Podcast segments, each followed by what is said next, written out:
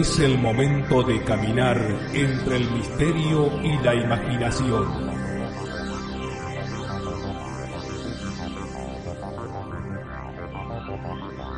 Es el momento de caminar al filo de la realidad. Conduce Gustavo Fernández. Junto a Quique Marzo y Emanuel Yudice.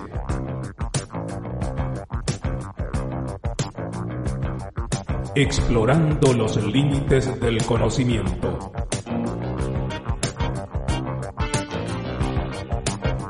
Locución José Ruiz Díaz.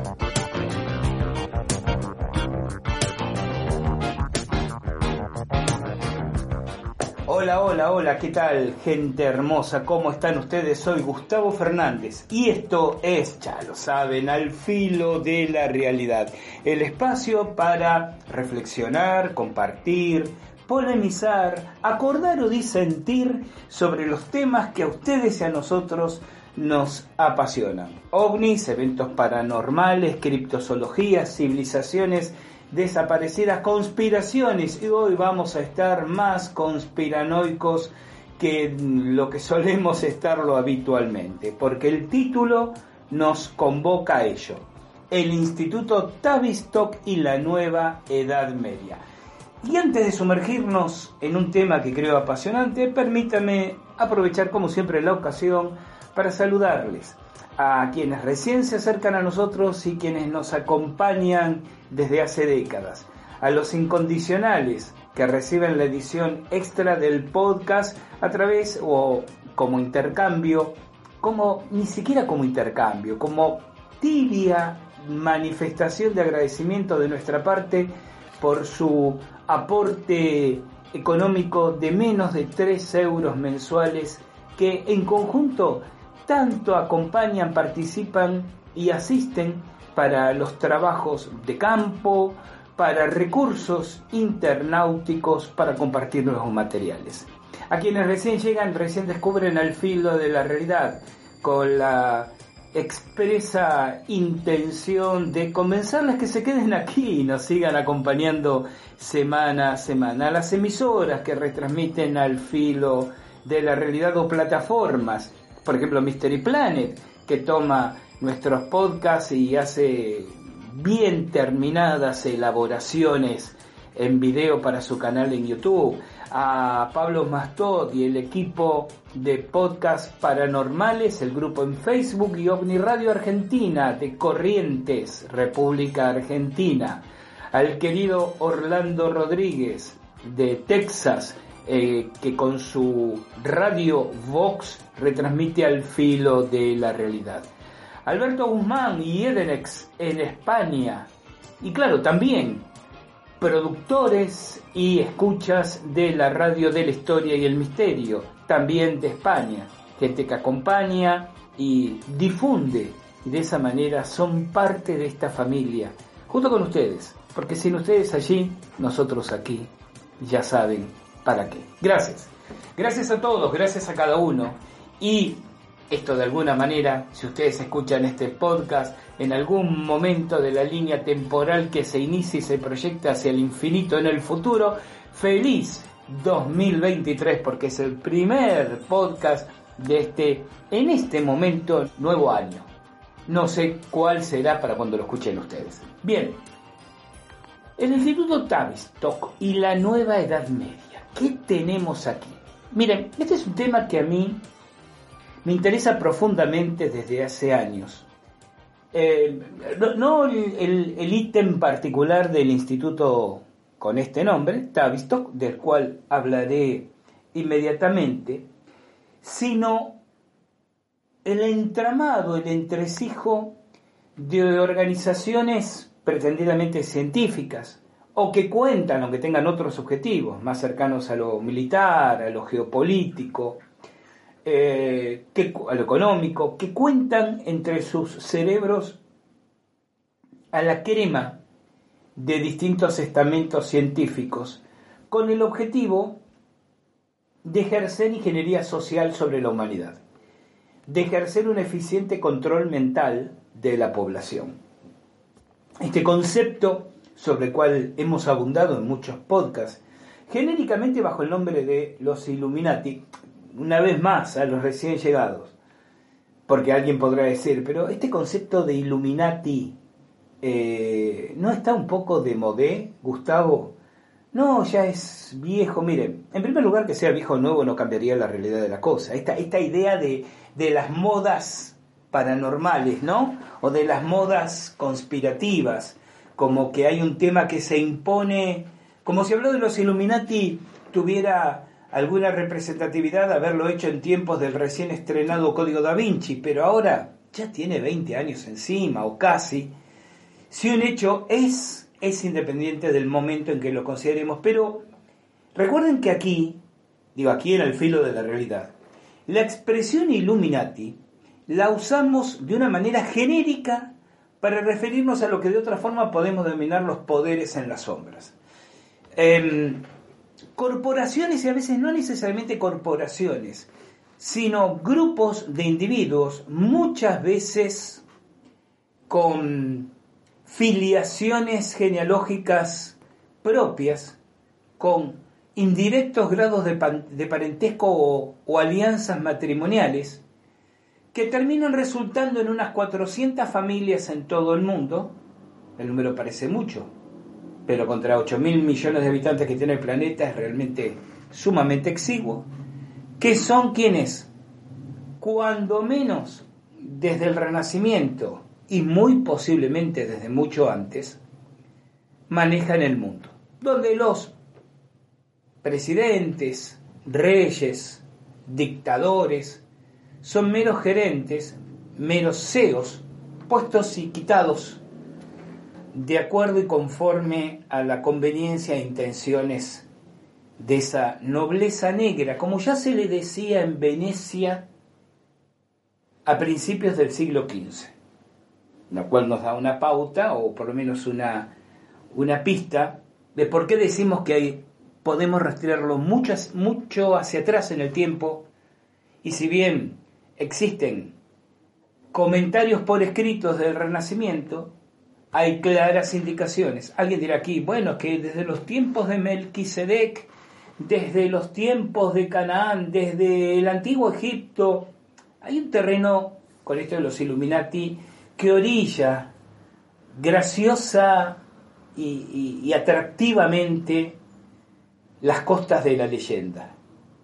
Y está interesante la idea de desembarcar y levantando la, antorcha de la especulación, transitar esas tierras de leyenda, sumidas en bruma y en una noche permanente.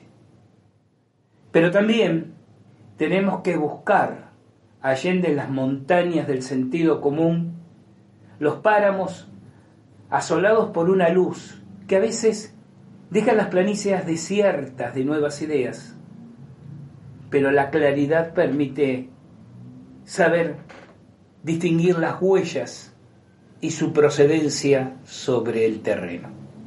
Entonces, en este vaivén, en este ir y venir entre la especulación y la certeza, entre la leyenda y la historia, en que se transforman estos podcasts de al filo de la realidad, necesitamos a veces sentir que nuestras plantas desnudas se afirman en tierra fértil, donde crece la documentación, el cruce de datos, el argumento racional, aunque nos permitamos, antes o después, dejar volar, junto con la imaginación, la libertad de pensamiento de admitir, como decía el poeta, cuando las almas racionales te quieran enseñar de qué frío maquinar el mundo hecho está, nuestras almas suspirarán en las sombras. Tal vez sí, pero hay otras cosas. Entonces, permitiéndonos en este podcast detenernos en, en la evidencia palpable, en los datos fríos y duros, nombres, fechas, títulos, referencias, es que decidí circunscribir el abundante material que sobre los poderes en la sombra, la nobleza negra, los Illuminati, voy acumulando a través de los años, en este caso en particular en el Instituto Tavistock.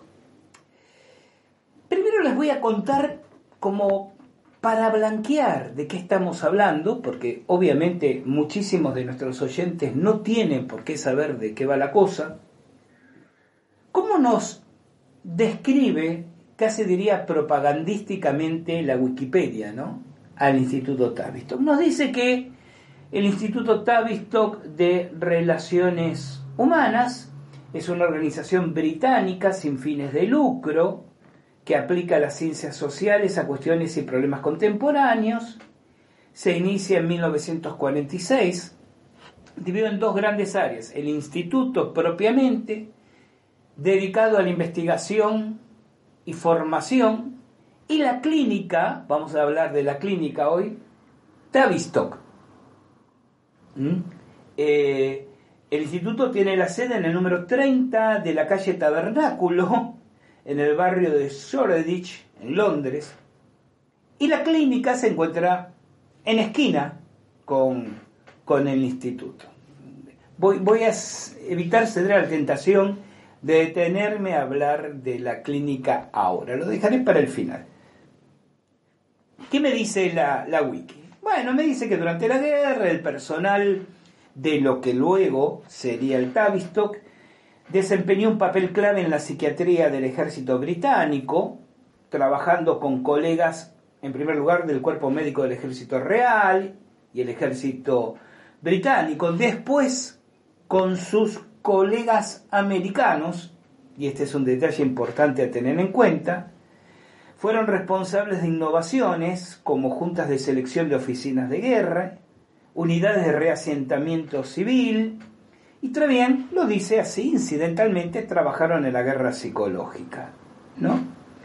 Eh, distintos personajes influyentes, militares y políticos, entendemos que del bando aliado, visitaron el Tavistock durante la guerra y a partir de ahí, y precisamente por esos contactos, se crea en 1946, apenas termina la Segunda Guerra Mundial, la clínica Tavistock primero y en 1947 el Instituto Tavistock, con un importantísimo aporte económico de la Fundación Rockefeller. ¿Mm?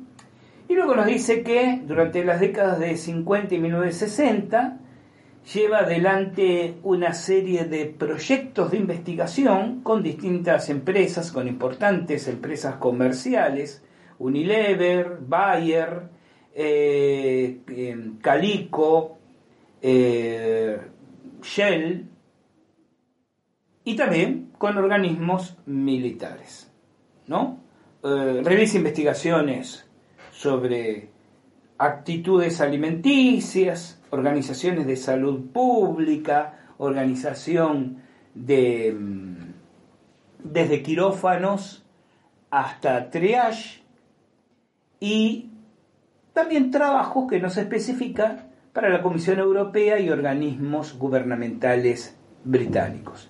Admite tener distintas unidades de investigación, el Centro de Recursos Humanos, Centro de Investigación Social Aplicada, eh, el Instituto de Investigación Operacional, el Centro para la Investigación Organizacional y Operacional y la Alianza de la Autoayuda, nombre New Age si lo hay, creado en 1980, eh,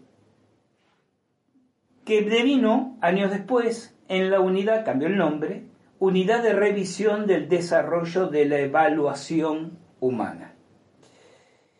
Esta es la, primera aproximación que nos da la Wikipedia y uno estaría casi tentado a decir que qué foco, qué think tank interesante, ¿no?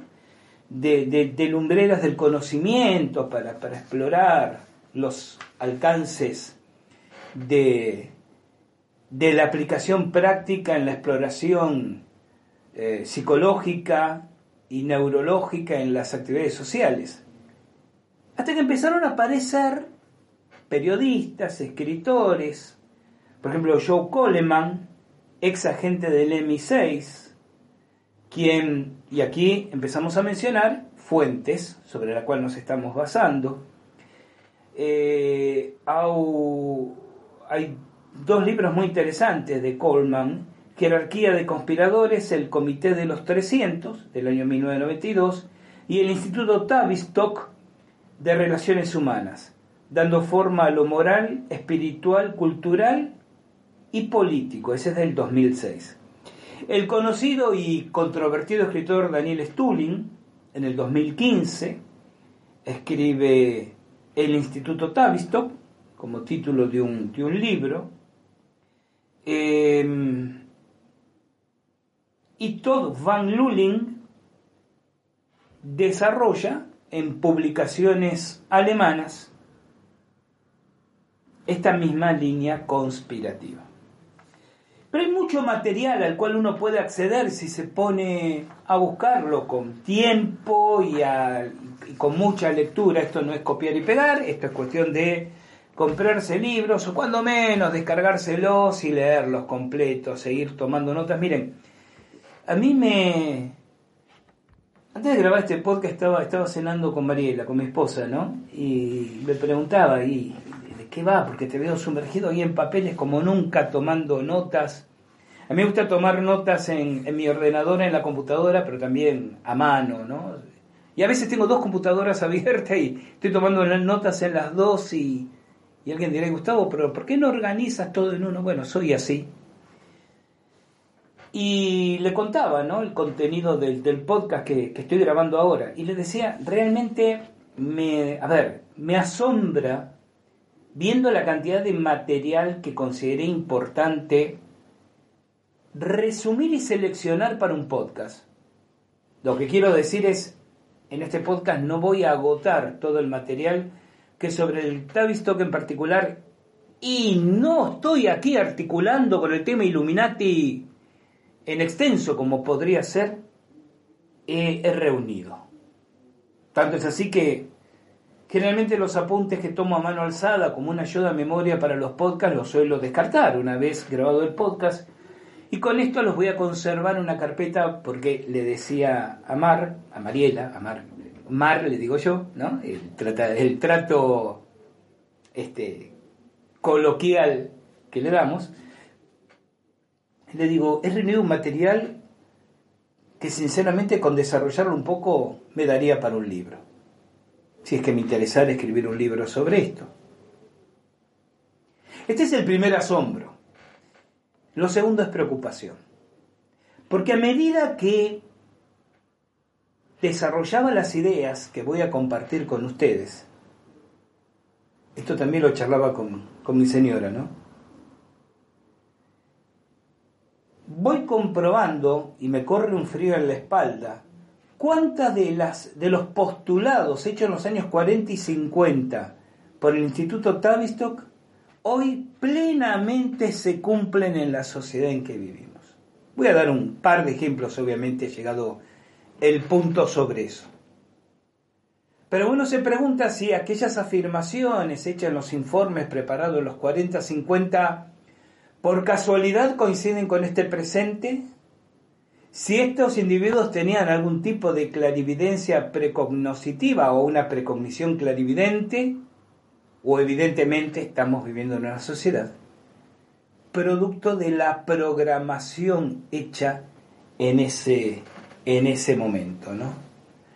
En las redes sociales comentaba hablando del podcast que se venía. Van a escuchar mucho ruido de papeles en este podcast y lo siento, chicos y chicas, porque así es. Yo comentaba en un momento, eh, la gente es, evidentemente ignorante que lo que ve con normalidad, como bueno, esta es la sociedad, estos son los tiempos en que vivimos, son la consecuencia de planes gestados muchísimo antes de que nuestra generación naciera y que sin duda culminará muchísimo tiempo después que hayamos transitado por, por este mundo.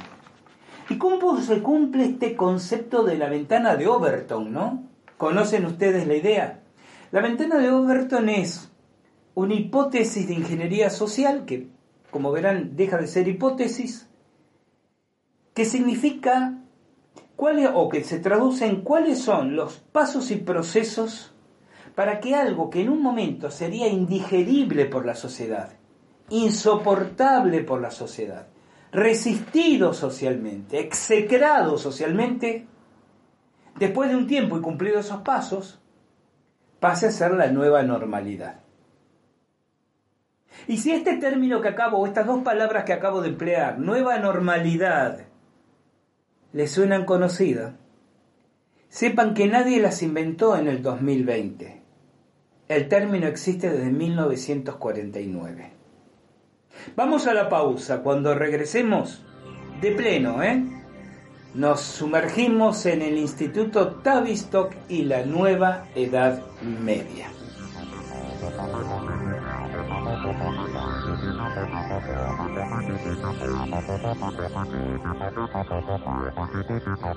Al filo de la realidad, de la realidad, de la realidad.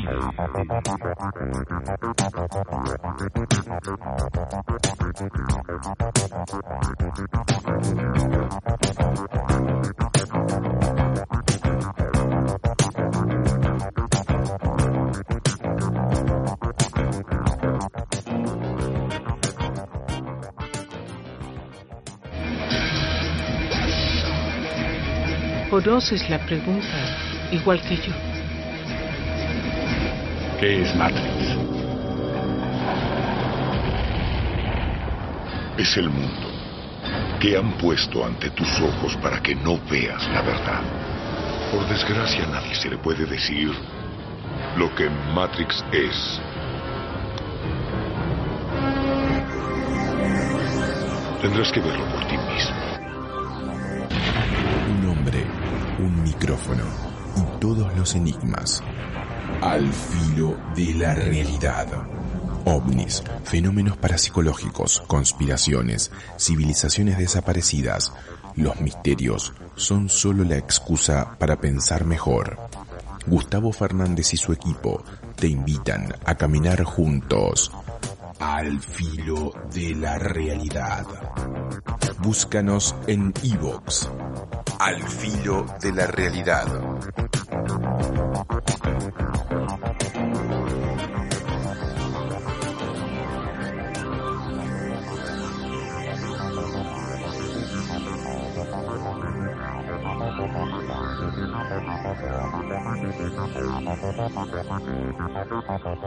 Si disfrutas de los contenidos del filo de la realidad y quieres colaborar con nosotros para que de alguna manera podamos entre todos financiar nuevas investigaciones de campo, optimizar nuestros recursos en Internet, compartir nuevas investigaciones y material, recuerda,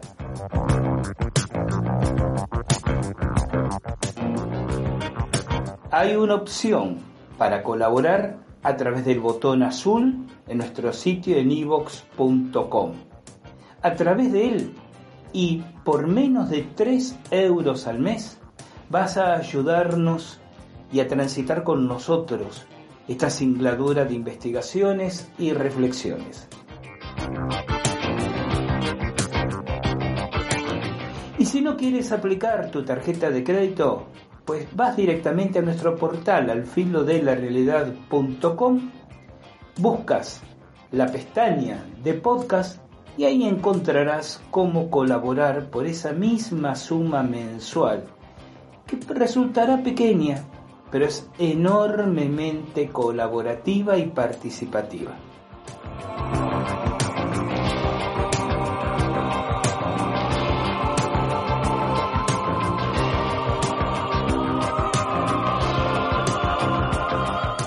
y de esa manera tendrás acceso a a una edición especial, un extra, un podcast al filo de la realidad extra todos los meses.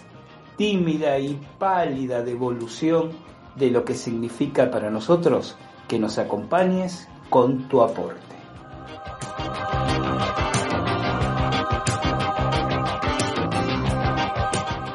Sumate a los fans del podcast extra mensual de Al Filo de la Realidad.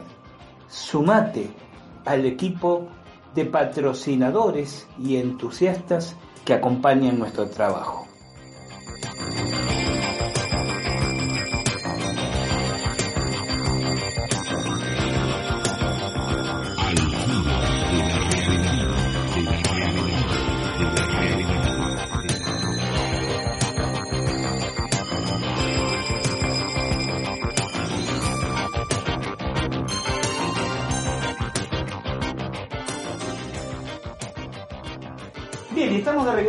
Al Filo de la Realidad. Bueno, ¿de qué va esto del Instituto Tavistock? Bueno, básicamente lo que dice el título. El Instituto Tavistock fue creado con el objetivo, estrategias y tácticas de crear una nueva Edad Media. No lo dicen en estos términos, esto lo digo yo. Pero ¿por qué digo una nueva Edad Media? Porque el objetivo es el control mental y social a través de un empobrecimiento aceptado y de alguna manera agradecido por la población mundial para que el poder y los recursos queden en manos de unos pocos varones feudales y la mayor parte de los siervos de la gleba trabajen literalmente por la comida, el agua y el techo. Esta idea del oscurantismo y el, y el empobrecimiento digitado y controlado por una cuestión del poder y de todo lo que viene detrás del poder. ¿Mm? Este es el planteo. Recordemos, 1946, en realidad, 1940, 41, 42, 43, 44, 45, eh, los servicios de psiquiatría del Servicio de Inteligencia Británico, en ese entonces, el que después vendría en el MI5 y MI6, ya saben, MI5 inteligencia interna, MI6 inteligencia externa, algo así como FBI y CIA para, para Estados Unidos. Eh, esos servicios estaban dirigidos por el doctor John Rowling Reeds. A Rowling Reeds le entregan la dirección primero de la clínica Tavistock y después del Instituto Tavistock. Em,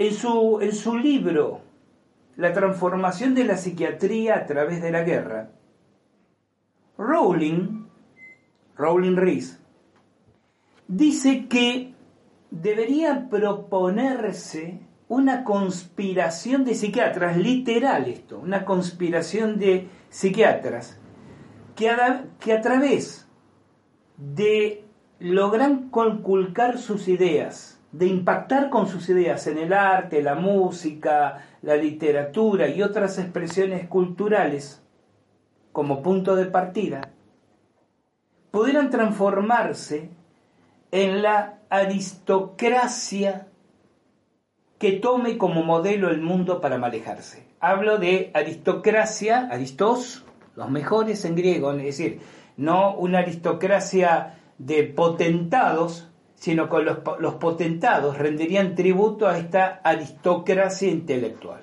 Rowling Rees, en este libro, dice explícitamente que las elecciones populares de los gobiernos tienden generalmente al fracaso porque la sociedad no está preparada intelectualmente, culturalmente, psicológicamente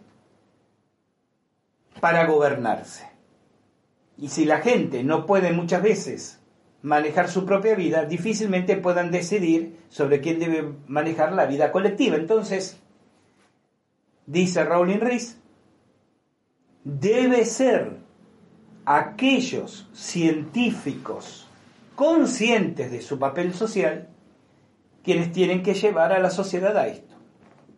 Pero esto es lo que admite en su libro.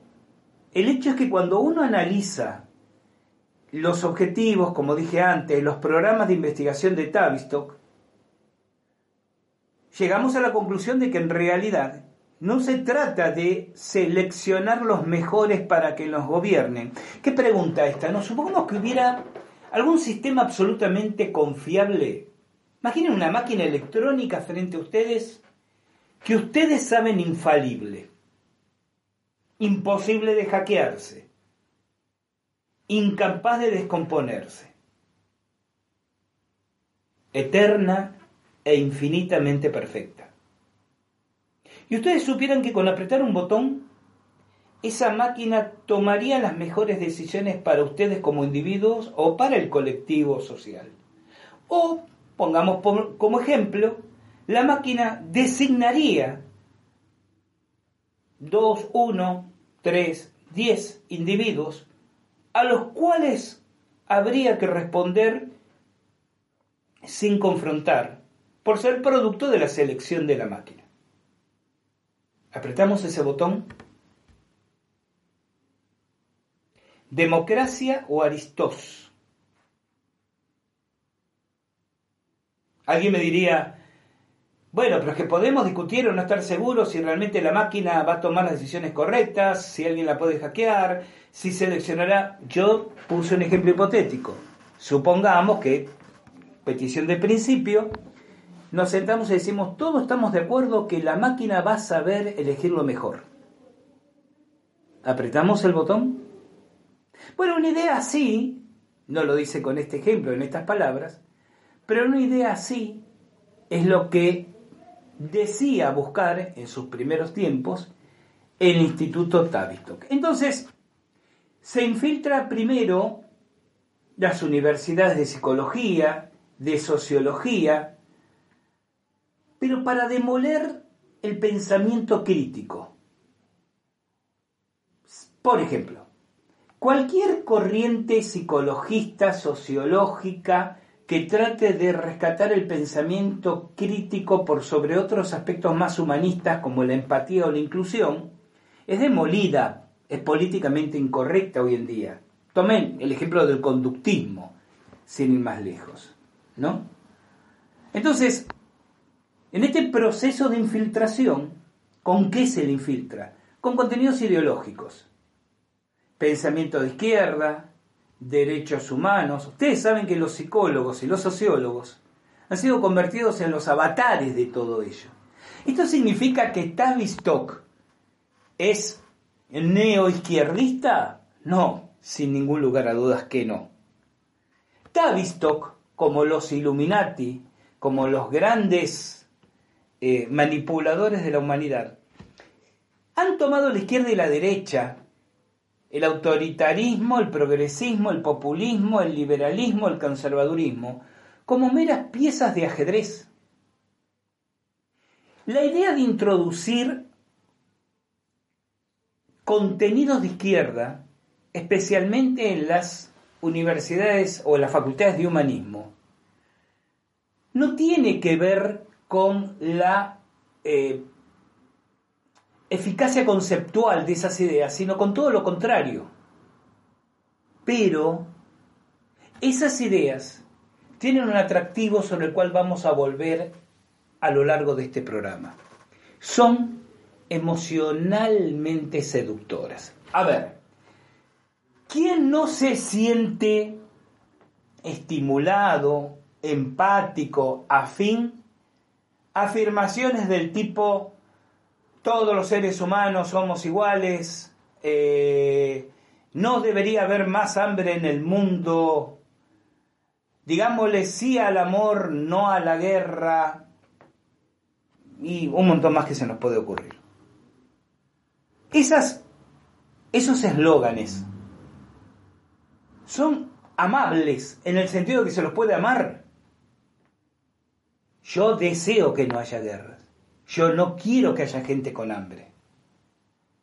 Me gustaría que todas las personas del mundo viviéramos más o menos igual. Ahora, el hecho de desear, de ansiar esos eslóganes, ¿los hace realidad por ese mecanismo o no? Entonces el tema es, cuando el eslogan es cooptado por un determinado grupo ideológico, y el común de las gentes asocian ese eslogan a ese grupo ideológico y no a cualquier otro. Por ejemplo, a cualquier comunicador social, ya tengo algún palito reservado por ahí para los periodistas y los comunicadores sociales, les parece absolutamente natural escuchar a un político de izquierdas decir eh, lucharemos por la igualdad social.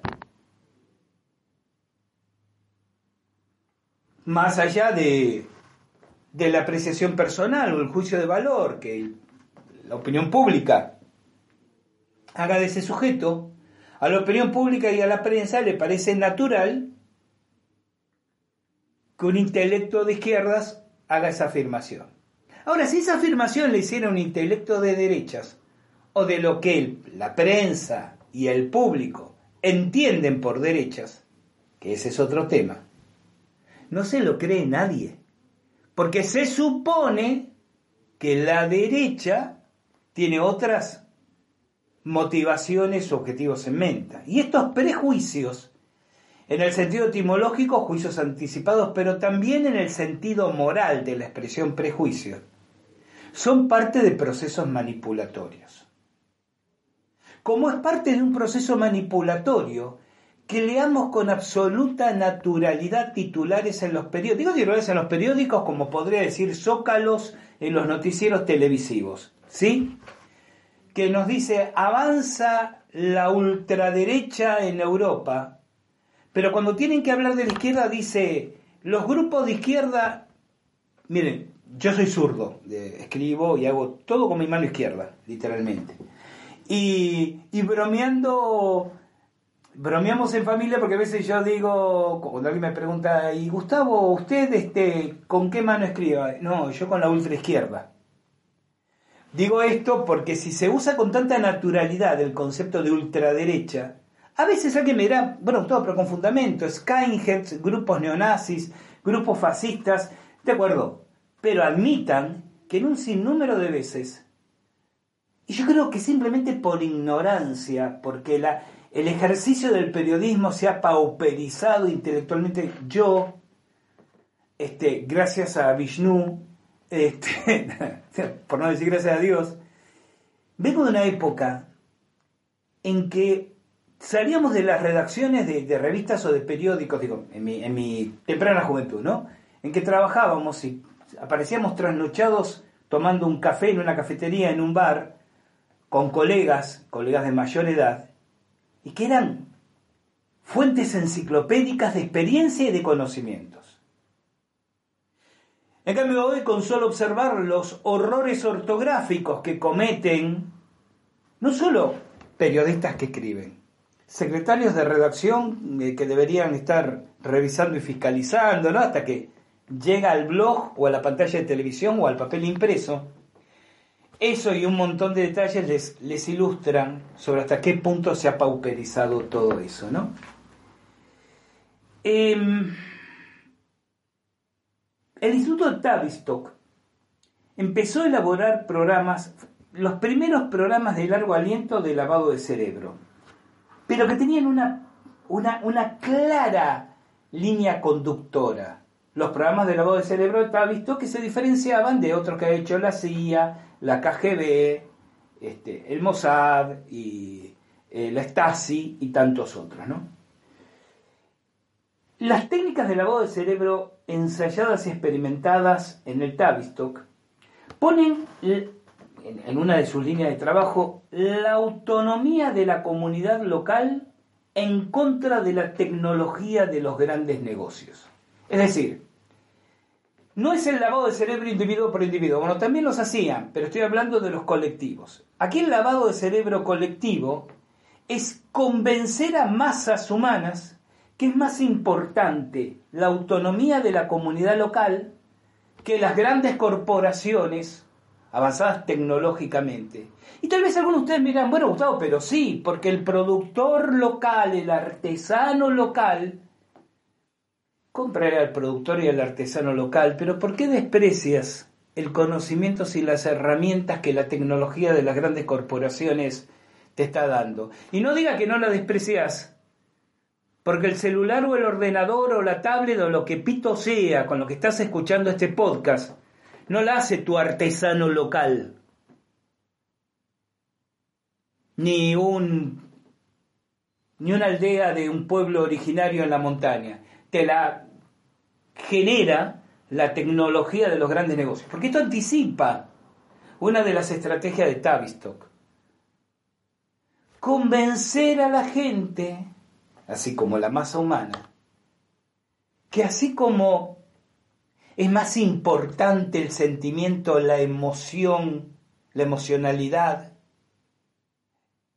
con toda la carga asociada, ¿no? Empatía, inclusión, igualdad de género, etcétera, etcétera, autopercepción, etcétera, etcétera.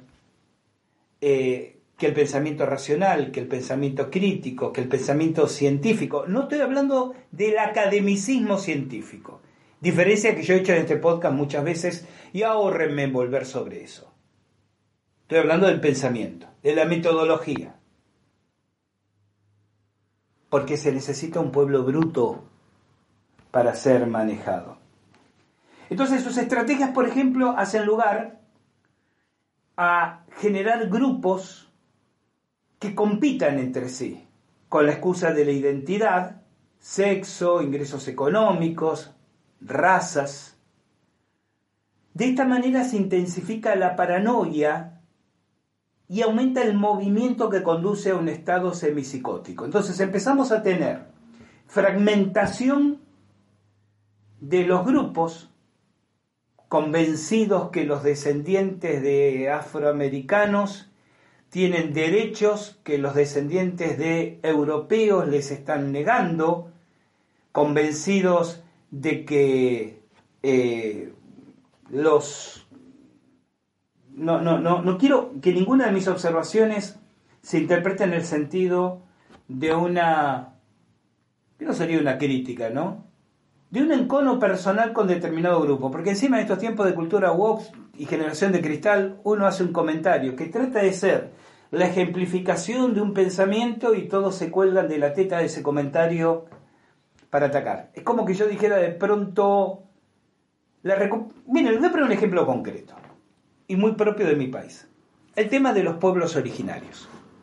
Tenemos gobiernos, especialmente este actual, que hecho una bandera de la recuperación de los derechos de los pueblos originarios.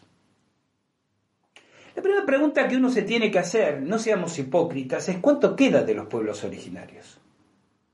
Una cosa es rescatar por su valor cultural, folclórico, esos conocimientos y esas enseñanzas. Y ustedes saben muy bien, si vienen siguiendo y saben de mi actividad, que estoy formado en primera fila con lo que hago habitualmente. Pero otra cosa, como ya he dicho muchas veces aquí, es querer disfrazarme de indio.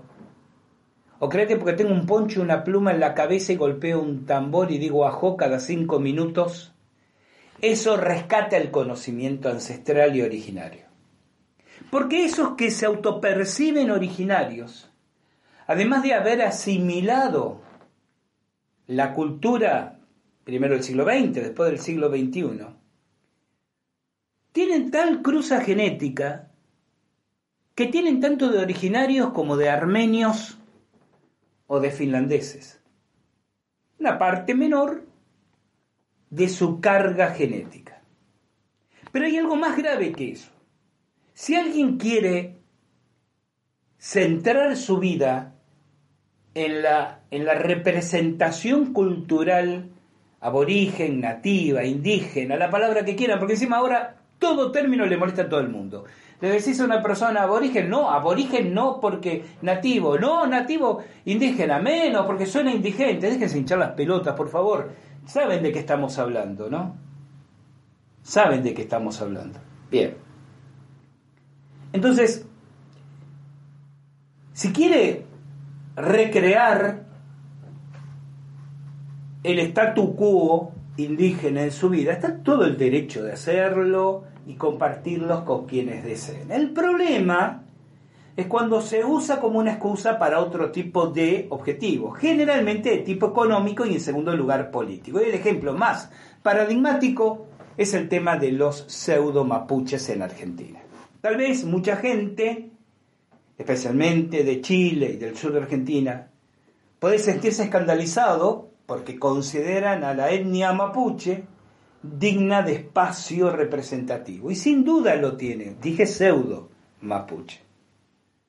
Son los que hasta hace cuatro años eran emos o de alguna tribu urbana y ahora aparecen empoderados sintiéndose mapuches.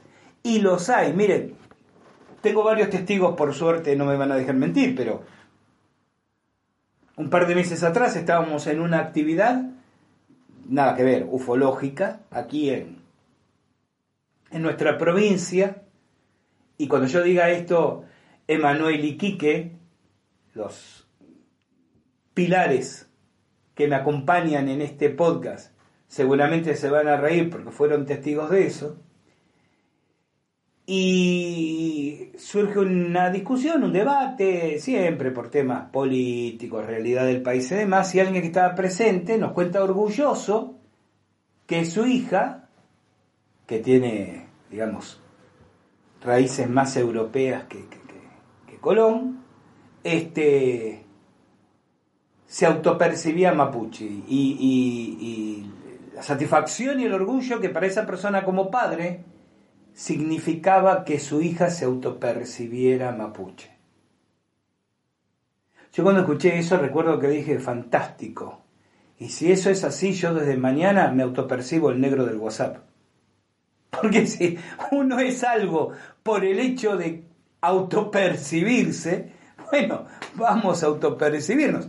A ver, además de que esa manipulación tiene, como dije, explícitos objetivos económicos, se toman tierras en la Patagonia de forma más o menos violenta, más que menos violenta, y nunca van a tomar, porque es territorio ancestral, un trozo de páramo desértico y plano, siempre, sino son siempre los rincones más bellos de los lagos, bosques y montañas nevadas de nuestra Patagonia. Tienen una fortuna para que las tierras ancestrales queden en los lugares que cotizan turísticamente o inmobiliariamente niveles astronómicos. Ahora, a todos estos, todas estas ONG que andan medrando con la excusa de los pobres indígenas y viendo de qué oportunismo político se cuelgan. ¿Por qué nadie se autopercibe Wichi, Toba, Com? ¿Por qué nadie se autopercibe Chañá aquí en Argentina? No digo que en Uruguay no lo hagan, aquí en Argentina nadie. Aquí nadie se autopercibe. ¿Por qué no se autoperciben de alguna de estas comunidades carentes de todo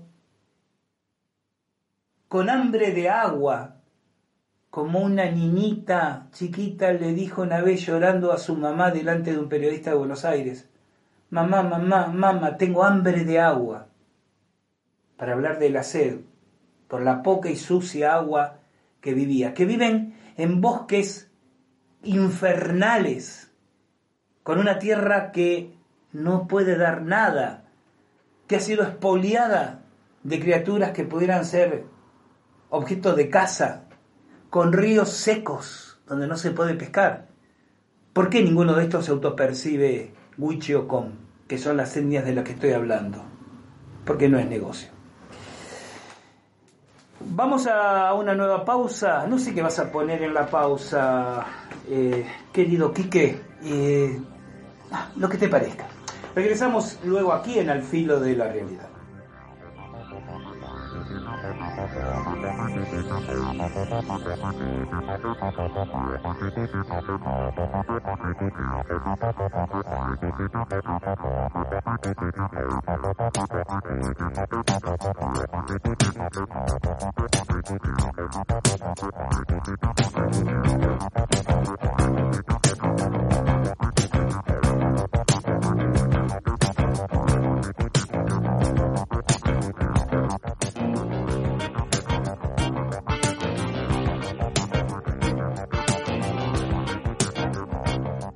y ya están disponibles en nuestro portal alfilodelarealidad.com nuestros cursos virtuales actualizados, remozados, en dos opciones, mejorando la prestación de este servicio educativo, instructivo para nuestros seguidores, en modalidad de video o en modalidad de lectura.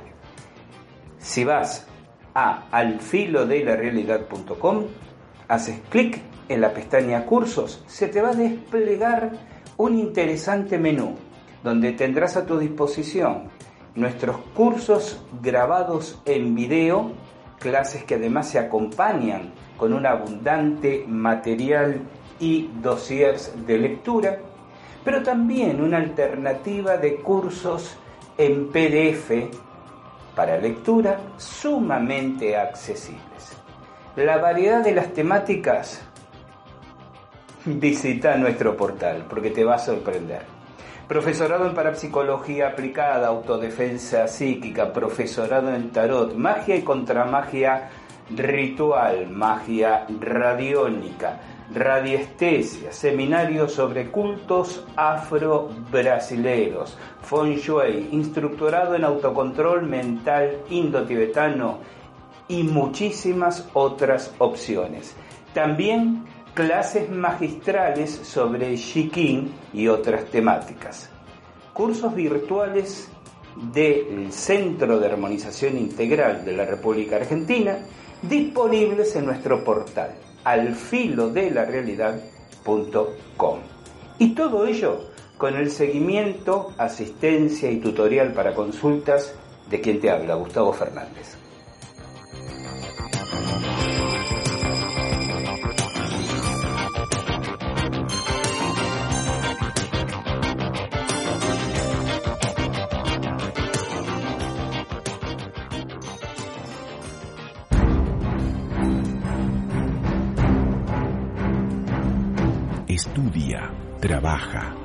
Sé un buen marido o una buena esposa, lleva a tus hijos a la escuela, sé un buen padre y por sobre todas las cosas, no cuestiones nada.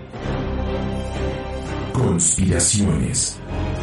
La verdad está entre nosotros, pero estratégicamente oculta.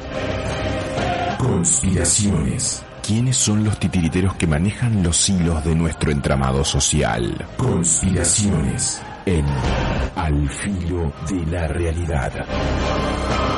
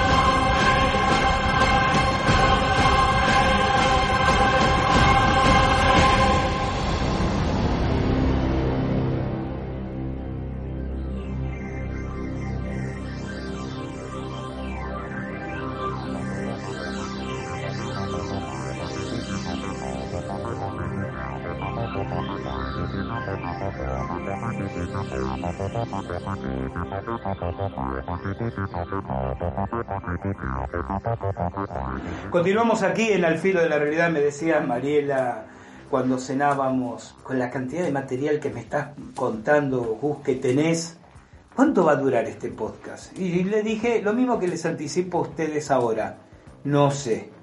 Posiblemente se veo que va para largo, ¿saben qué? Interrumpimos, hacemos podcast uno y en una semana seguimos con el tema, ¿no? Pero no quiero dejarme de lo que seleccioné. Después piensen todo lo que sería si no hubiera hecho una, una primera selección, ¿no? Em, entre el material que estuve, voy saltando en el tiempo y en el espacio compartiendo información, entre el material que estuve seleccionando, descubro que en tiempo tan reciente como junio de 1979, digo reciente, sí, ya sé que estoy hablando de más de 40 años, pero piensen que piensen que el Tavistock empezó en el 47, ¿no? El Tavistock desarrolla el proyecto gubernamental especial. ¿Para qué? Para entrenar agentes intelectuales. ¿Qué eran agentes intelectuales? Individuos que después iban a ser posicionados en determinados ambientes sociales para que tuvieran llegada directa a importantes líderes mundiales. De este proyecto eh, sale un agente, Richard Towlison, quien se transforma en amigo personal de Vladimir Putin. Este proyecto es supervisado en ese entonces por Richard Helms, director de la CIA, y por Sidney Gottlieb, que era director del MK Ultra. Recuerden que el MK Ultra, si bien oficialmente se da por cesado en el 76, hay evidencias que continuó de manera secreta hasta el año 88, el, el 89. Eh, Recuerdan que les decía que los objetivos, o uno de los objetivos del Tavistock, después vamos a ver los otros, era manipular las poblaciones manipulando la ideología, ¿no? Y creando distintos grupos sociales poniéndolos en situación competitiva. Y esto tiene que ver con la economía, porque les dije al principio del programa que uno de los objetivos del Tavistock, de sus programas, era lograr un empobrecimiento controlado de la situación mundial. La pandemia. La pandemia nos dejó a todos más pobres. Sí, un grupo limitado que hizo pingües negocios y lo sigue haciendo, pero en general, muchísima gente se quedó sin trabajo, muchísima gente acumuló enormes deudas que todavía está pagando, Muchísima gente volvió a reinsentarse en el mercado laboral, pero con sueldos más bajos que los que tenía antes de la pandemia, porque tenía que, tenía que agarrar algún trabajo y aunque te pagaran un 20 o 30% menos, había que comer y lo tomabas. Dice el manual de instrucciones del Instituto Tavistock, ¿no? Que hay que buscar la disminución en espiral, lo dicen estos términos, de los ingresos económicos y de las condiciones de trabajo, para que la gente se pelee no por una mejora, sino por evitar un empeoramiento. Esa costumbre de cuando las cosas están un poco peor, pero algunos dicen, y bueno, por lo menos recibimos algo, podríamos estar peor aunque sea podemos comer y pagar las cuentas, aunque año más tras año se sea lentamente más pobre, ¿no? En Argentina existe una organización, la Sociedad Argentina de Investigación Operativa, SADIO, que ha replicado las estrategias de Tavistock en nuestro país. Y cualquiera que esté al tanto de la evolución de la política argentina empezará a ver raras señales en todo esto, ¿no? ¿Cuáles son los, las líneas operativas de esta nueva edad media que se busca? Bueno, piensen ustedes en lo siguiente.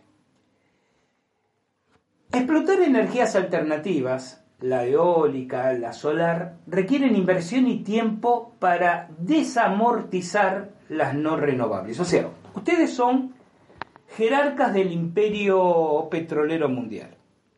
Hace rato ya amortizaron, pagaron 10 veces las inversiones en ese mercado que sus padres o sus antecesores hicieron.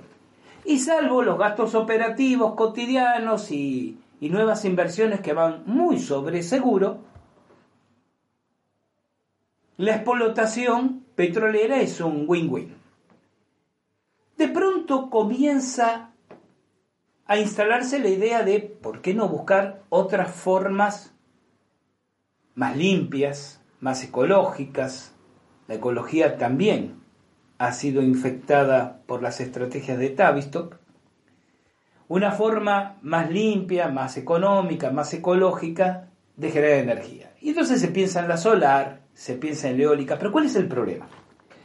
Las personas que salen con pancartas a la calle diciendo cierren las petroleras, no abran nuevos pozos, impidan los gasoductos, y que cuando uno les dice, ajá, ¿y qué hacemos en invierno, hermano? Porque no vamos a tumbar todos los bosques de Argentina para la chimenea, porque ¿dónde está lo ecológico? No, no, es que hay alternativas. La energía eólica, la energía solar, miren, reemplazar el consumo de, petróleo, de, recursos finitos, ¿no? No renovables. Por estos sucedáneos es algo que requiere una tecnología, una inversión y un tiempo que todavía está muy lejos.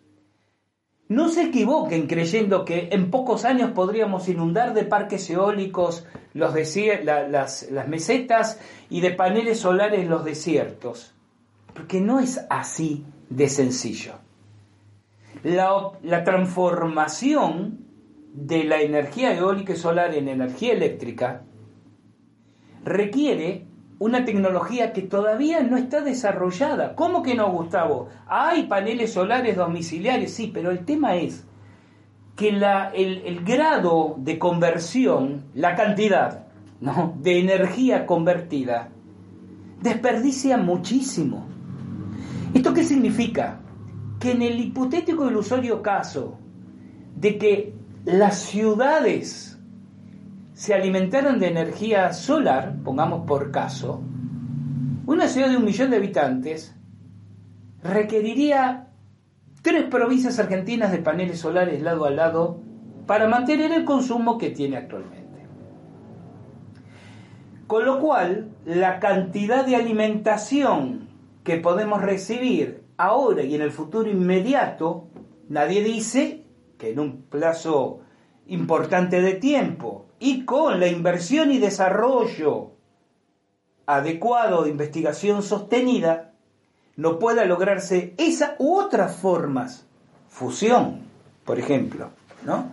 de generar energía a bajo costo y limpia y que no agote los recursos. Pero olvídense por el próximo siglo tanto es así, olvídense por el próximo siglo, que si alguien me va a decir, Gustavo, pero en 20 años se nos acaba el petróleo, permítame responderle con un poco de pedantería. Desde que me conozco con nariz que tenía 4 o 5 años, se nos viene diciendo que en 20 años se nos acaba el petróleo. Niéguenmelo. ¿Cuántas veces se dijo que el petróleo se acaba en 20 años? Y hasta en menos, en 10, 12 años. No digo que el petróleo no se vaya a acabar.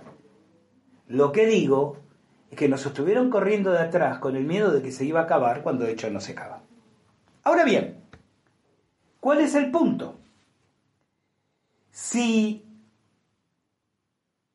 el desarrollo de estas nuevas tecnologías no va a suministrar como sustituto la cantidad de energía que la población requiere, eh, eh, mundial requiere y cada vez requiere más. Porque alguien me va a decir, bueno, empecemos a ahorrar, ser austeros. Miremos en el espejo, siempre queremos que el austero sea el otro. Por cada persona ustedes que dicen, listo, yo no uso eh, el aire acondicionado en verano, me cago de calor, pero no voy a consumir electricidad.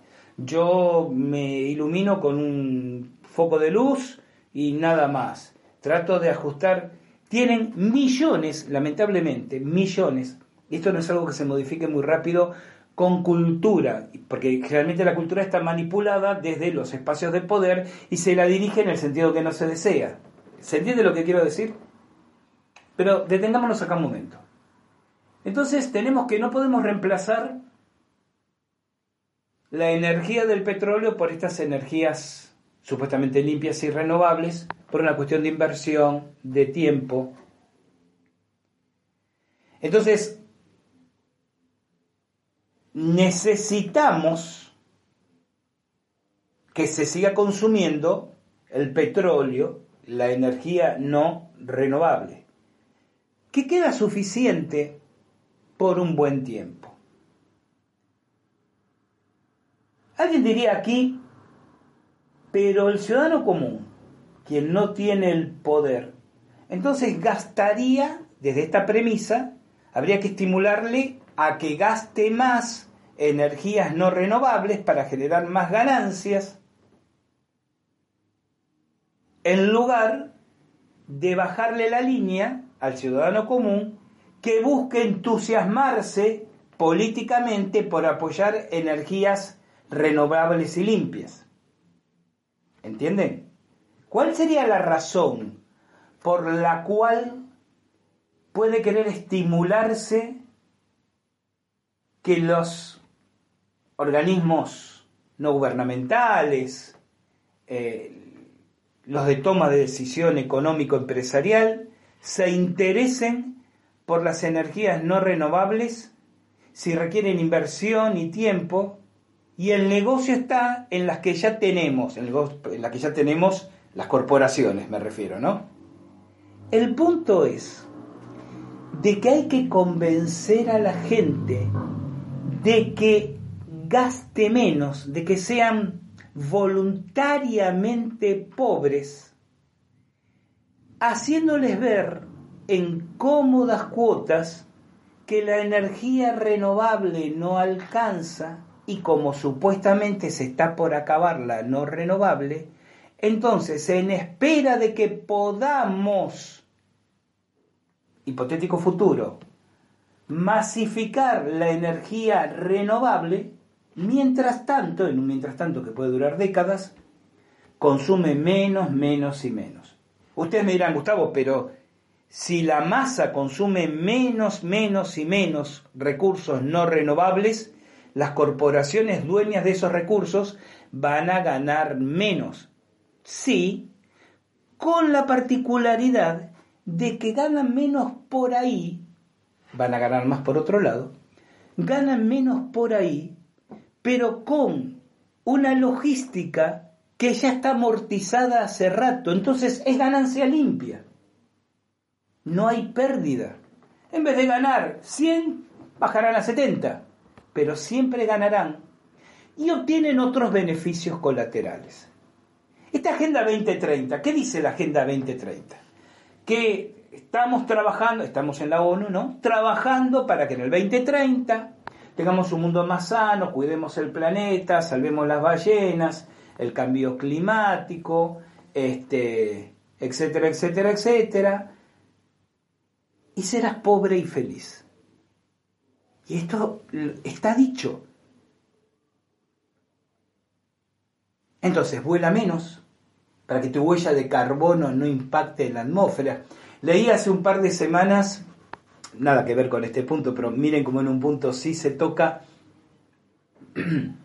un artículo en un periódico de Buenos Aires, de gastronomía el artículo. Hablaba y ponderaba un determinado restaurante temático en, un barrio muy turístico, quizás muchos de ustedes que no son de Buenos Aires lo conozcan, el barrio de San Telmo. En este restaurante, cocina francesa, inclusive tiene la particularidad en un lugar que hay una gran tina donde las este, personas que asistan voluntariamente pueden, eh, quitándose el calzado por supuesto, y las medias, entrar en esa tina que hay uvas y hacer vino patero, es decir, vino pisado con sus pies, que después se fermenta en barricas y se sirve, digamos, cuando uno va a almorzar ahí o a cenar, eh, puede optar por el vino patero, como se le dice en Argentina, el vino pisada las uvas con pies, que hicieron clientes un año o dos años atrás. Bueno, todo estaba muy, muy entretenido en la nota hasta que llegó la parte donde el encargado del, del resto, que concede la entrevista, comenta que en realidad los propietarios, una pareja de franceses, no venían desde antes de la pandemia. Eh, habían viajado a Francia pocos meses antes, los pilló allá la, pandemia y después de la pandemia decidieron no venir porque no querían afectar la ecología del planeta con su huella de carbono si consumían un vuelo. Claro, ustedes dirán, qué gente sensata, ¿no? Claro, el tema es que, ¿qué hicieron? Decidieron comprarse un yate y estaban aprendiendo navegación en el Mediterráneo para venir navegando con yate. A ver, esa es la ecología de los ricachones. No quiero impactar con la huella de carbono del planeta. Entonces, mi querida, ¿sabes qué vamos a hacer? Vamos a comprar un yate de 25 metros de eslora mínimo y cruzaremos este como Vito Dumas, Vito Dumas era el navegante, un, un navegante argentino que allá un siglo atrás dio la vuelta al mundo solo, ¿no? En un yate también. Vito Dumas, por si lo quieren googlear. Este, cruzaremos el Atlántico asolándonos como Vito Dumas para ver nuestro restaurante en Buenos Aires. Em, esto me lleva a un comentario que hace rato estoy esperando la oportunidad para dejarlo caer y lo voy a dejar caer ahora aquí. Y conste que lo mío fue premonitorio. Dije, miren, si da para mucho, voy a hacer dos podcasts ¿saben qué? Ya en dos, tres minutos, cuatro, cierro este podcast, váyanse a descansar y nos vemos dentro de una semana porque quedó demasiado material y no es cuestión de andar eliminándolo a, las corridas, ¿no? Pero el comentario que quería hacer es el siguiente.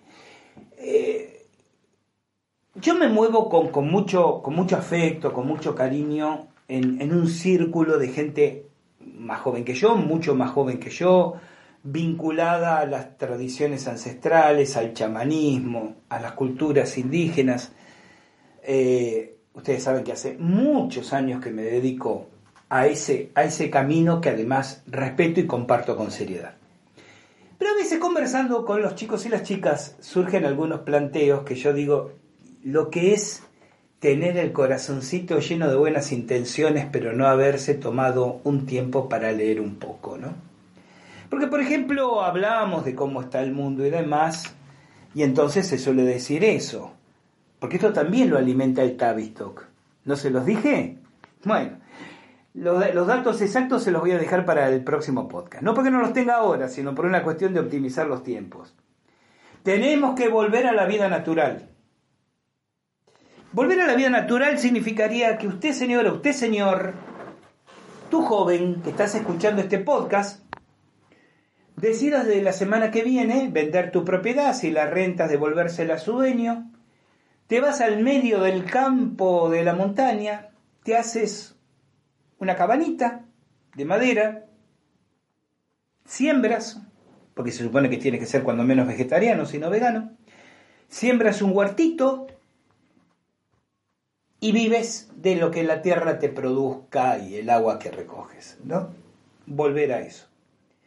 Y me he cruzado gente muy inteligente que me ha dicho, no, eso, es, eso es lo que debemos hacer para, para salvar a la humanidad, porque este, este consumismo este, desbocado, infernal, y esta destrucción masiva del planeta y estos nos va a llevar al caos y a un futuro distópico. Y tienen razón.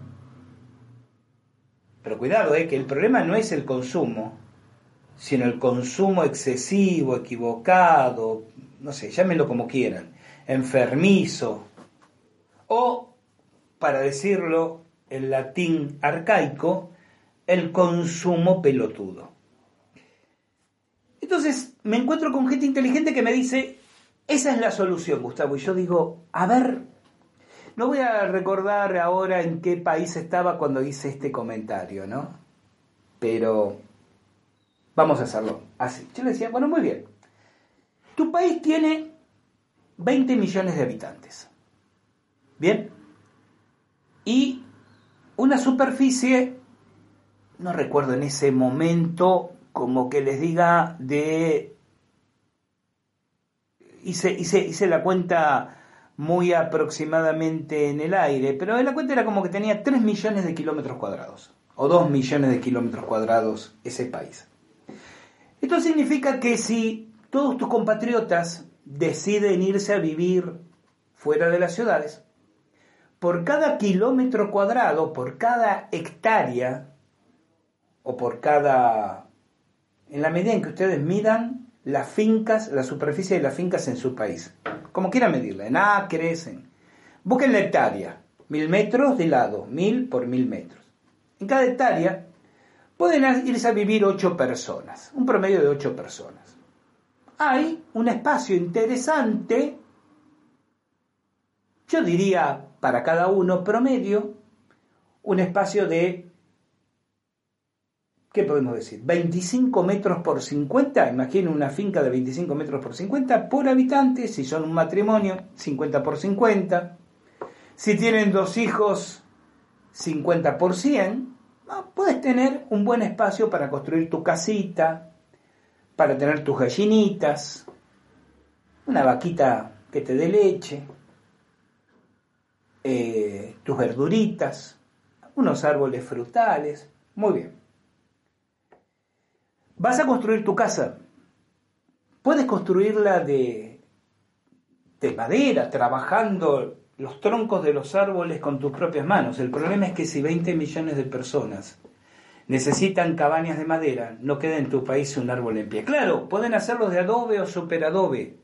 Si 20 millones de personas comienzan a levantar las capas superficiales para hacer sus construcciones, desertizan el país en tres meses. Pero hay algo mucho más grave todavía. En esa distribución hay algo que no es equitativo.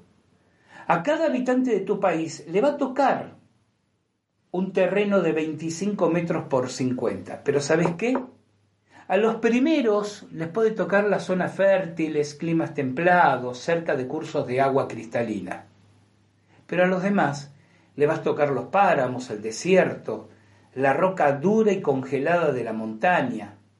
Esa gente no va a poder sembrar verduritas, ni tener arbolitos, ni gallinitas, ni vaquitas. ¿Y qué crees que va a pasar? Esa gente va a decir, ¿por qué allá en el valle aquellos gozan de ese paraíso de recursos y yo tuve que venirme aquí a 3.000 metros sobre el nivel del mar, entre las rocas. ¿Yo no tengo acaso los mismos derechos? El de abajo, el que está en el valle, va a decir, pero que yo salí primero de la ciudad. No es mi problema si tú te demoraste. El que está en la montaña va a decir, ah, así que todo es cuestión de ver quién, como decimos en Argentina, quién primerió. Entonces, ¿sabes qué? Yo voy a tomar por la fuerza, porque si a vos te importa solo que vos es tuyo ese espacio, porque llegaste primero, y acuérdense lo que les digo, en una hipotética y distópica situación como la que estoy planteando, un montón de gente que se dice comunista va a salir a defender la propiedad privada con uñas y dientes. Porque la mayor parte de estos izquierdistas de café, a ver cómo lo digo, son socialistas con el dinero ajeno y capitalistas con el dinero propio. Entonces el de la montaña va a decir, yo quiero de los huevitos de tu gallinita. Mira, tengo aquí algo en la montaña que quizás te sirva. Y tú que estás abajo con la gallita dices, es verdad, a mí me sirve eso que trae de la montaña. Troquemos, hagamos un trueque. Pero el trueque va a ser incómodo, entonces vamos a tener que buscar algo que sirva de moneda. Y entérate, capitalismo reloaded. Volviste otra vez al principio. Pero si tú dices, no, a mí no me interesa lo de la montaña, ¿sabes qué? No, no, no, no pases mi cerca, quédate allá. De la montaña va a decir, pero tengo una familia, tengo niños que están muriendo de hambre. Te lo pedí por favor, entonces los voy a tomar por la fuerza.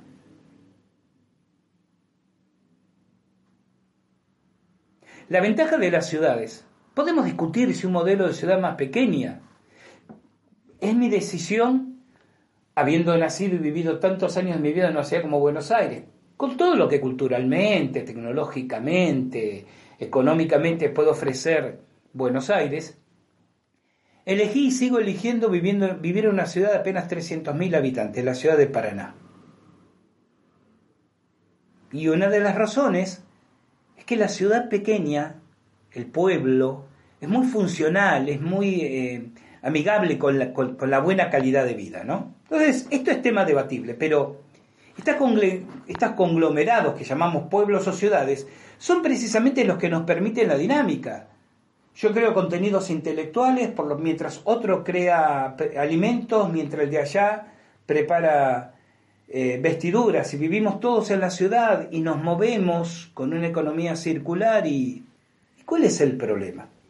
Me parece que hay algo de escapismo, me parece que hay algo de infantilismo conceptual en esta idea de huir de, los, de las ciudades, irme a vivir al campo con una cabaña y me voy cultivando mis verduras y vivimos de eso. Y, y mire, Yo siempre traigo a colación algo que pasó en el año 2012, ¿no? En el año 2012, en diciembre, cuando todo el mundo esperaba que este, chocara el planeta con, con algo, porque los mayas y qué sé yo, se celebraba, se realizaba en México, cerca de Cantona, un sitio arqueológico muy conocido, el segundo encuentro internacional de sabidurías ancestrales.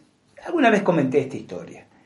Entonces fuimos invitados representantes de distintos países. Yo fui uno de, un grupo, tres, cuatro personas de Argentina. Bueno, el punto es que estaba disertando un,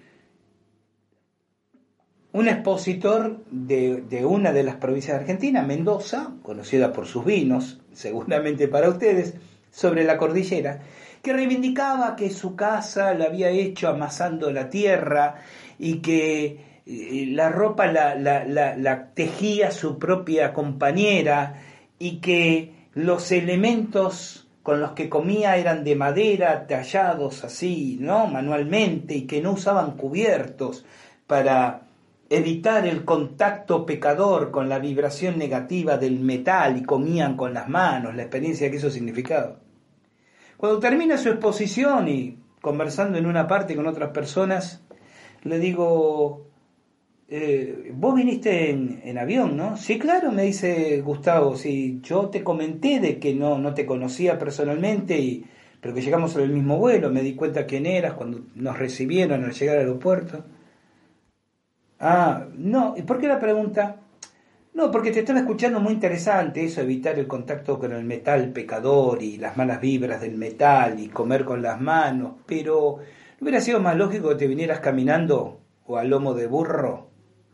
La buena, me dice, pero no voy a viajar de Argentina a México al lomo de burra. Ah, quiere decir que entonces cuando nos conviene nos subimos al avión y tomamos todo el contacto posible con el metal pecador y cuando no, para el discurso. ¿Se entiende lo que digo? Bueno. También recuerdo algo que me ocurrió a mí hace, hace unos cuantos años. Un, matrimonio amigo se va a vivir a un pueblito de la Patagonia eh, no un pueblito, sino en realidad una comunidad muy conocida llamada El Bolsón. Y a vivir también de la tierra, de las artesanías. Y pasado un tiempo me invitan, me dicen si quería ir a pasar unos días. Me gustó la idea, de paso a recorrer otros lugares en la Patagonia y parto y me decido quedar una semana con ellos. Todo genial, gente macanuda, divina, la pasé bien, me divertí, pero quería señalar esto. El chico, el muchacho, músico. Eh, ella, eh, además de eh, artesana, muy hábil en el manejo de telares, poetisa. Tenía varios libros publicados. Los días que estuve con ellos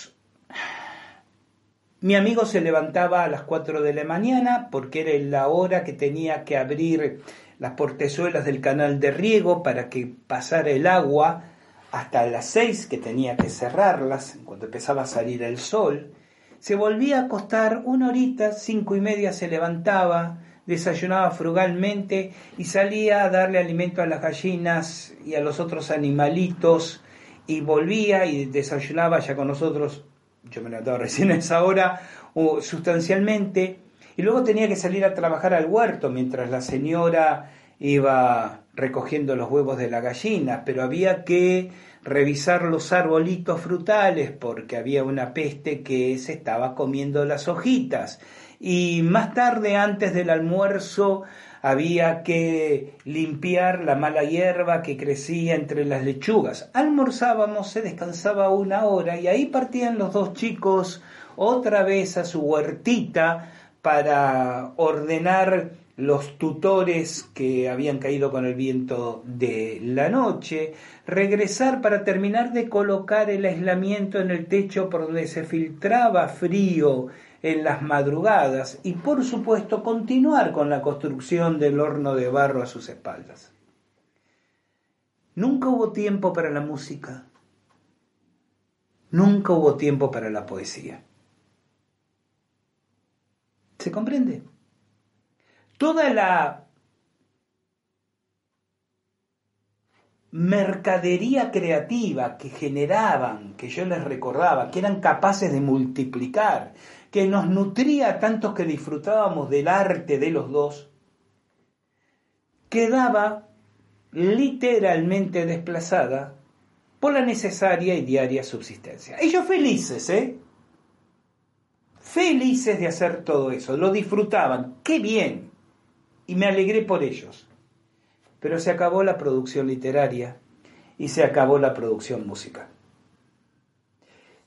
en esta especie de, regresión medieval, de volver todos a la huertita, ¿qué pasaría si vivimos todos en huertitas separadas? ¿Quién se especializaría en medicina? Alguien diría, no, no, no, Gustavo, conservaríamos los médicos y buscaríamos que ellos se sigan este, actualizando y otros nos organizaríamos para darles el sustento. Pero estamos armando otra vez la sociedad consumista. Porque además ese médico junto con otros tiene que viajar, tiene que reunir. Y aquí es el punto donde Tavistock nos dice, pero está bien que los científicos viajen, que los empresarios se comuniquen, pero los que sean necesarios. El personal esencial. ¿Y cuándo nos habituamos a escuchar hablar del personal esencial? ¿Se acuerdan?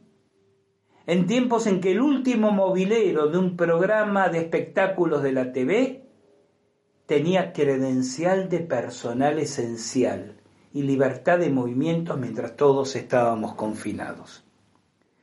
Todo esto, todo esto comienza con el Instituto Tavistock. La evolución de, miren, Hace muchos años, escribí esto, lo publiqué, y permítanme señalarles algo más. No hace mucho escribí y publiqué esto, cuando estaba buscando notas sobre estos podcasts. Hace muchos años que podríamos habernos diseminado por el sistema solar. Pero una sociedad interplanetaria es, por definición, más libre, descentralizada y, por lo tanto, inmanejable para un poder en las sombras centralizado. Por eso le ponen límites a esa dispersión, que es evolución y conocimiento. Cuando el viaje espacial era potestad solo de gobiernos y militares, era sencillo convencer que no podemos ir más allá o más rápido. Cuando los individuos independientes comenzaron a planificar y ahora incursionar de manera privada, esas excusas cayeron por su propio peso. No perderán el control, será la negociación, la extorsión sobre esos individuos o la creación de nuevos estados mundiales de angustia persistente, sucesivas oleadas virósicas o cambio climático antropogénico, las tácticas a las que echarán y están echando mano. Esta es otra píldora sobre control mental de la población. Porque cuando discutía o debatía en realidad con, estos chicos lindos este tema de la ingenuidad absoluta de suponer que se solucionan los problemas de la humanidad volviendo todos al campo. Cuando yo pongo estos argumentos me dicen, bueno, pero entonces hay que reducir la población. Ah, estamos todos maltusianos de golpe, ¿eh? Nos hicimos todos nazis eugénicos, eugenistas hay que exterminar al 50% de la población. Dejen al Tavistock entonces. ¿Saben por qué? Porque el Tavistock le dijo al FMI, al Banco Mundial, y esto hace muchos años, y, voy a buscar la, la cita, la cita concreta, que había tres condiciones indispensables, un informe del, Tavistock al Banco Mundial y el FMI, que tenía que haber tres condiciones indispensables para el desembolso de préstamos de ajuste estructural. Que son estas inyecciones de dinero, como la que está recibiendo Argentina, para que no se nos desarme toda la estantería, ¿no? Condición número uno, devaluación de la moneda local. Hola, bienvenido a Argentina. Condición número dos, privatizaciones de la economía, salud y educación. O se privatizaba o se eliminaba. Condición número 3, control de la población. En una gafe monumental, nuestro títere presidencial, nuestro excelentísimo señor presidente de la Nación Argentina, hace muy pocas semanas, en una entrevista, dijo, porque el problema con las jubilaciones es que la gente vive cada vez más. No tiene remate. Esto está visto puro. Es Agenda 2030 pura. Entonces, cuando estábamos en ese, en ese debate, digo, perfecto. Hay que eliminar cuánto? ¿30% de la población mundial? ¿50% qué son? ¿Cómo se llamaba el personaje de Marvel? Thanos, que matás a uno de cada dos. Bárbaro. Y entonces le pregunto a uno de los chicos, perdóname, vos tenés hijos, ¿no? Sí, Gustavo, los conocés, dos. ¿A cuál matás primero? Porque siempre es el otro, ¿no? Hay que reducir la población. Entonces, por favor, apunte en fuego, pero en otra dirección, lo más retirada posible de mi persona. Y entonces, ¿cuál es la solución, Gustavo? Y mi dedo, índice derecho, hizo como en esa escena infinita, eterna, inolvidable de encuentros cercanos del tercer tipo, cuando Lacombe, el científico, ¿de dónde vienen los sonidos? Y una enorme masa de hindúes grita y con el índice señala el cielo. Y dije, las estrellas. Pero para que esta humanidad, y esto es lo que vamos a hablar en el próximo podcast, busque, consensúe, acompañe y contribuya a una expansión espacial, no ya una carrera espacial, una expansión espacial, es necesario un pueblo, colectividades, naciones, que entiendan la importancia del estudio, de la ciencia, de la cultura, del desarrollo de la investigación, y no que lo vean como enemigos. Pero a la nueva Edad Media le conviene que lo vean como enemigos. Eh, notas al pie de páginas finales. Publiqué este comentario que les decía y me aparece en Facebook una ventana que me dice, para conocer los cambios climáticos en tu región, y a través de un enlace, un cuadro que me decía cómo aumentó la temperatura del planeta, de, de, de aquí en ¿no? Donde estoy escribiendo desde 1950 hasta ahora. Antes que me pongan un comentario pedorro al pie de este podcast en Ivox. Yo no estoy negando el cambio climático. Yo no creo en la hipótesis antropogénica.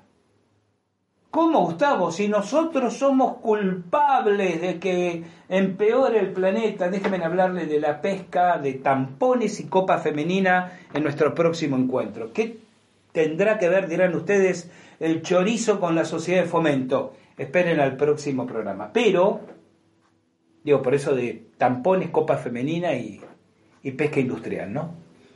Pero les recuerdo que en tiempos de los romanos hubo décadas, no, creo que más, creo que dos siglos, no, no estoy citando de memoria, de temperaturas máximas que, producto de la marcha de las legiones romanas, producto de las defecaciones de los caballos de las cuadrigas romanas, ¿ese cambio climático fue antropogénico? No. Y entonces, ¿por qué tenemos que decir que este lo es. Cuando aquí pasa lo mismo que con el bendito coronavirus. La gente dice, los científicos han demostrado que, y son más papistas que el Papa, porque la gente dice, los científicos, los periodistas, ¿cómo vas a negar el cambio climático? Si está demostrado quién. A ver, cítame, nombre, fuente. Bueno, ahora no lo tengo presente. Vos te tuviste presente nunca si no me podés citar, aunque sea un especialista, que pueda, además, de alguna manera, transmitir el argumento central de ese especialista sobre el que te apoya para estar tan seguro de que el cambio climático es antropogénico. Entonces, pero fíjense cómo empieza a funcionar las redes sociales. Los malditos bots que nos tuvieron a mal traer a los que éramos críticos durante la pandemia del COVID. Cualquier comentario que hacía, fake news. Tu comentario eh, está reproduciendo información falsa. Por ahora no te censuran, pero te dicen, Anda este link y enterate, como diciendo pedazo de ignorante, enterate, porque mencioné la palabra cambio climático, dos palabras en el medio de un post general, este que le mencioné. Lo segundo es tan bizarro que me da ternura. Hago este comentario y alguien, un seguidor o seguidora, qué sé yo, esos, esos, esos seudónimos que la gente usa por, inseguridad, supongo, en redes, ¿no? Como poner una fotito cualunque de cualquier dibujito para disimular su, su identidad. Me pone un comentario, no, Gustavo, no se puede salir del planeta. Yo no digo que el terraplanismo sea invento de los Tavistock, ¿no? Pero les viene como anillo al dedo. Por supuesto, mi respuesta fue, ajá, bueno, seguí con lo tuyo nomás. Porque no podemos... Bueno, eh, la nueva Edad Media, yo sé que debe haber un terraplanista en este momento que debe estar puteando en arameo. Convencido de que tiene... Muchachos, yo ya fijé mi posición con el terraplanismo en un podcast ya hace tiempo y no ha cambiado mi opinión. Y, no pienso enredarme en, en, en estos debates bizantinos de cuál es el sexo de los ángeles o cuántos ángeles caben en la punta de un alfiler que es la misma estructura eh, de, lógica discursiva que tienen los terraplanistas. Mi respeto a ellos por animarse a tratar de dar una explicación racional no alcanza. Muchachos, no alcanza. ¿Y saben cuál es el problema? Que les queda poca vida a los terraplanistas. Eh, perdón, perdón, no. A la teoría terraplanista. No, disculpen, disculpen. No dije lo que dije. ¿Por qué digo esto? Porque cada vez se está poniendo más fácil hacer turismo espacial. Hasta ayer nomás decían que los 17.000 empleados que tiene la NASA en Estados Unidos, evidentemente estaban todos o sumados a la conspiración o amenazados. Y uno tendría que decir, bueno, pero sumemos entonces a todos los del programa espacial ruso, británico, eh, francés, eh, indio, israelí, australiano. No, Australia no existe, dicen los terraplanistas. Ah, ¿no sabían? Sí, Australia es un. Es una entelequia y el sol es un holograma.